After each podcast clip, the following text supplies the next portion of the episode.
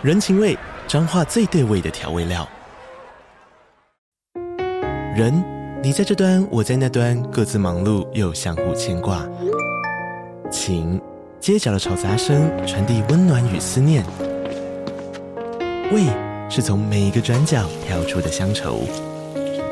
这里是彰化县政府 Podcast 节目《彰化早咖》，我是主持人内克。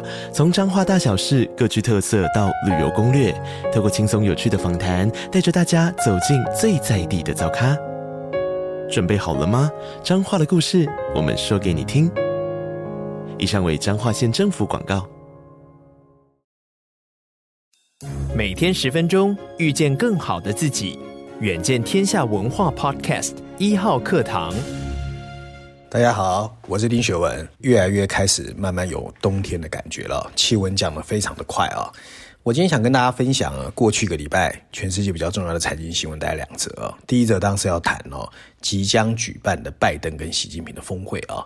那另外呢，还有日本最近呢非常的精彩哦，不管是货币政策跟财政政策都有一些新的变化。那我们来看看这个亚太区域啊，中国跟日本到底在跟美国还有地缘政治上有哪些变化？首先第一则呢，十一月十号啊，我们看到中国大陆的外交部宣布，大陆国家主席习近平在十四号到十七号啊，就下个礼拜会到美国旧金山呢，跟拜登进行美中元首的会晤啊，而且同时出席 APEC 亚太经合会啊。那事实上在十月八号啊。国家副主席韩正在出席新加坡的第六届创新经济论坛的时候，就已经发表组织演讲的时候，那个痛就已经开始不一样啊。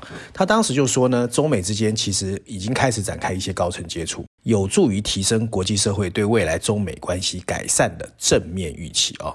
尔虞我诈的中美关系，我们到底要怎么去看啊？怎么看待即将举行的拜登跟习近平的会面呢？又该怎么以这次的会面去解读全球地缘政治的变化啊？我们看国际媒体怎么说。首先，当然是外交杂志哦。外交杂志的标题写的是拜登跟习近平峰会的前景，引发了中国的一个强烈反对。那第二个是《华尔街日报》，《华尔街日报》的标题写的是这个 Summit 峰会啊，会是领导人在一年之内的第一次面对面会议。那议程包括了以阿冲突的加萨走廊、台湾还有俄罗斯。那 CNBC 的标题写的是拜登跟习近平的峰会，很可能是稳定美中关系的最后机会。确实啊，接近年底，我们总算等来了，美中关系好像开始回温了，而且互动呢，在最近也越来越频繁了。首先，当第一个就是政治圈的一个高层接触啊，尤其在今年第三季以后啊，美方很多的政治人物呢，先后访问中国，包括十月下旬，外交部长王毅甚至到了华盛顿会见了美国总统拜登，还有其他的高级官员。另外呢，民间跟地方的交流也越来越频繁。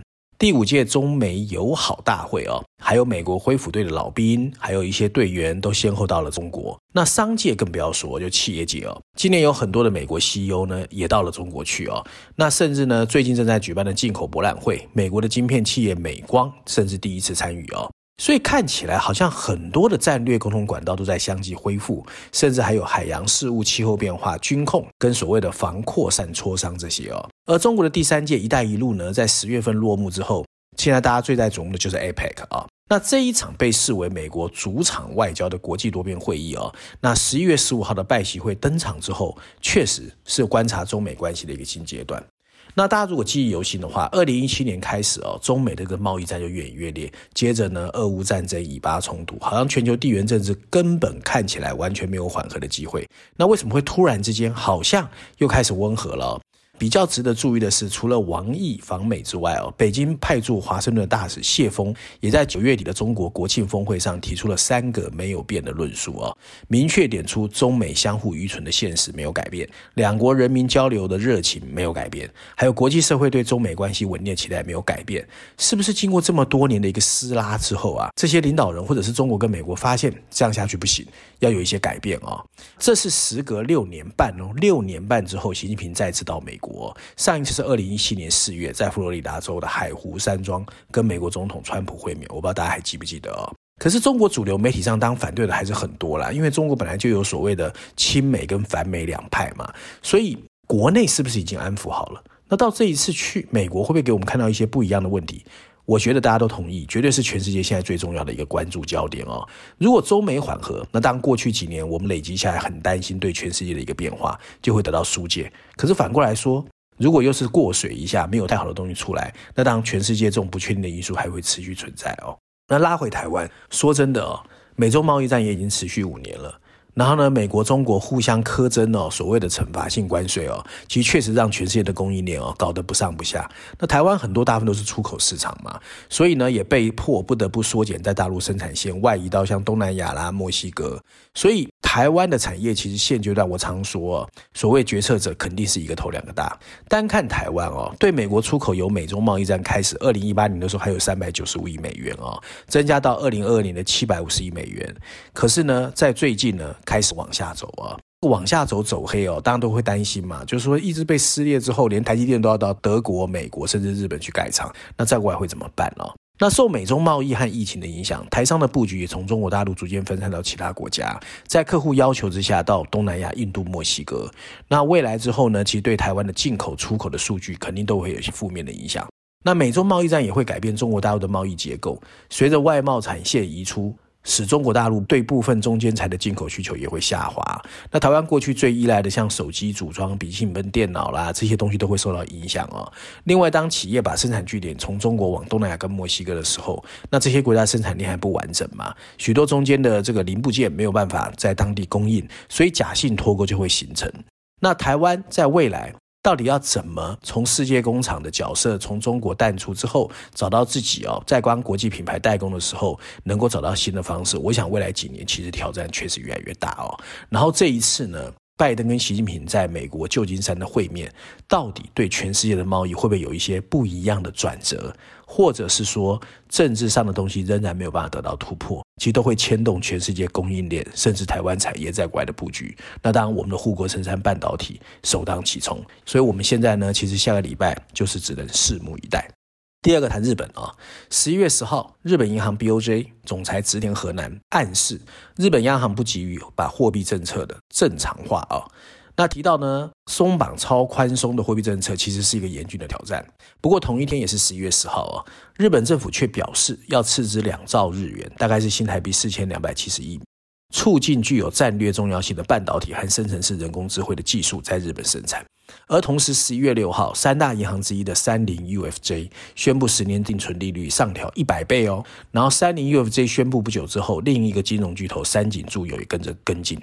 那大家听完上面哦，一定会觉得，哎呀，怎么那么乱？又有货币政策的宽松啦，又有财政政策啦，那又有什么什么银行调整利率？对，现在日本呢，最近。半年吧，或一年的变化确实非常的多。巴菲特也跑去那边插一脚嘛，所以日本其实看起来有点进退失据，那是不是这样哦？事实上，随着日本回归通货膨胀的状态，还有经济成长的步伐看起来比较稳健，很多市场的分析家就预测哦，日本央行应该很快会结束负利率，让货币政策正常化。不过从日本央行的口吻来看哦，日本的货币政策跟财政政策还是深不可测，我们到底应该怎么解读哦？我们先看日经亚洲哦，日经亚洲的标题写的是日本计划在刺激预算中为晶片和生成式人工智慧提供一百三十亿美元的援助。伦敦金融时报的标题是日本央行行长警告放松超宽松货币政策是一个严峻的挑战。那日本时报哦，它的标题写的是日本主要的银行开始提高定期存款的利率。其实细心的人肯定知道哦。一向宁静致远的日本金融体系，最近正在发生十年一度的大变革。虽然三菱的 UFJ 或者三井住友暴升了一百倍的利率，不过也不过是把现在的百分之零点零零二调升到百分之零点二，其实还是很低的。不过呢，这已经是过去十一年以来的最高利率。那为什么会这样？那为什么日本银行会突然暴升百倍的利率哦？其实答案也很简单，为了赚钱嘛。你想想看啊、哦。我把我的定存利率拉高，就更多人把钱存在我的银行，我再把这个银行的存款拿去买政府公债，因为现在政府公债殖利率很高啊，我就大概有百分之零点七的利差。那这种套利生意，银行干嘛不做？所以其实升息是为了赚钱。那巴菲特为什么跑到日本去发日元的公债，然后去投资日股，一样也是为了套利哦。所以其实当全世界升息的时候，你日本按兵不动，其实在这个全球化的金融市场里面，就会产生很多你匪夷所思的现象哦。那更不要说上个月月底啊、哦，日银的金融政策决定把百分之一的上限变成弹性处理，所以很多人就会发现，哎，这里面代表说它百分之一不会是天花板，那里面的空间就变大了嘛。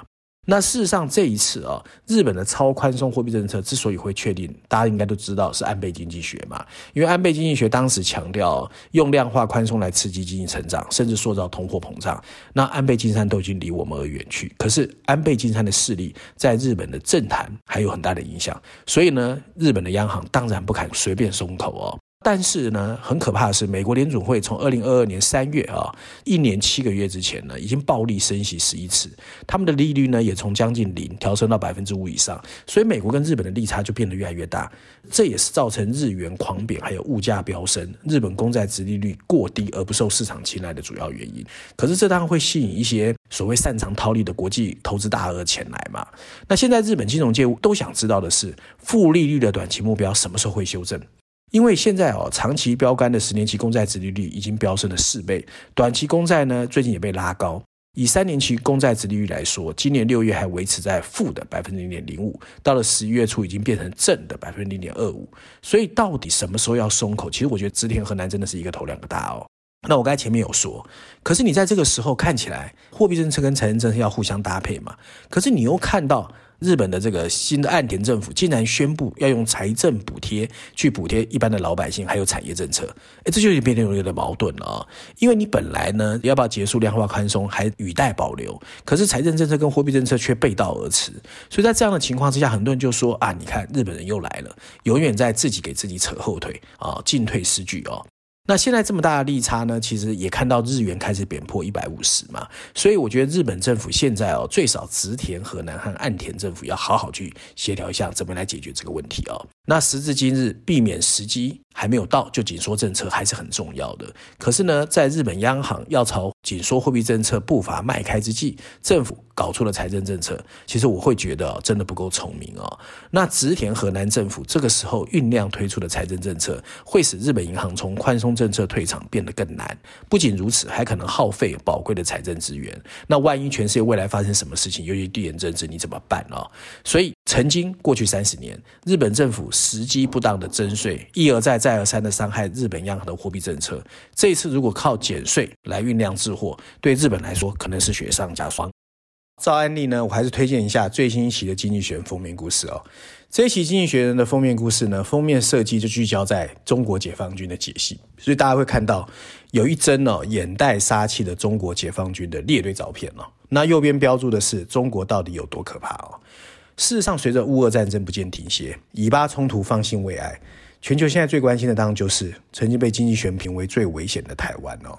这其中又蕴含了两个没有人说得清楚的问题。首先，美国到底还有没有能力阻止中国的攻击台湾？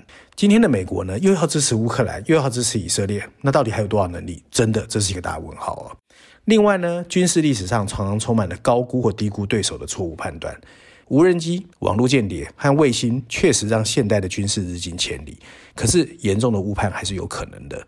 如果西方政府对俄罗斯军队在乌克兰的糟糕表现感到震惊，那高深莫测的人民解放军到底要怎么看得懂？还是他只是金玉其外，有我们看不到的弱点？这真的没人知道。所以大家如果有兴趣的话，这六篇特别报道还是蛮值得一看的哦。那今天大概就是我想跟大家分享过去一个礼拜我觉得比较重要的新闻，希望大家喜欢。我们下个礼拜见。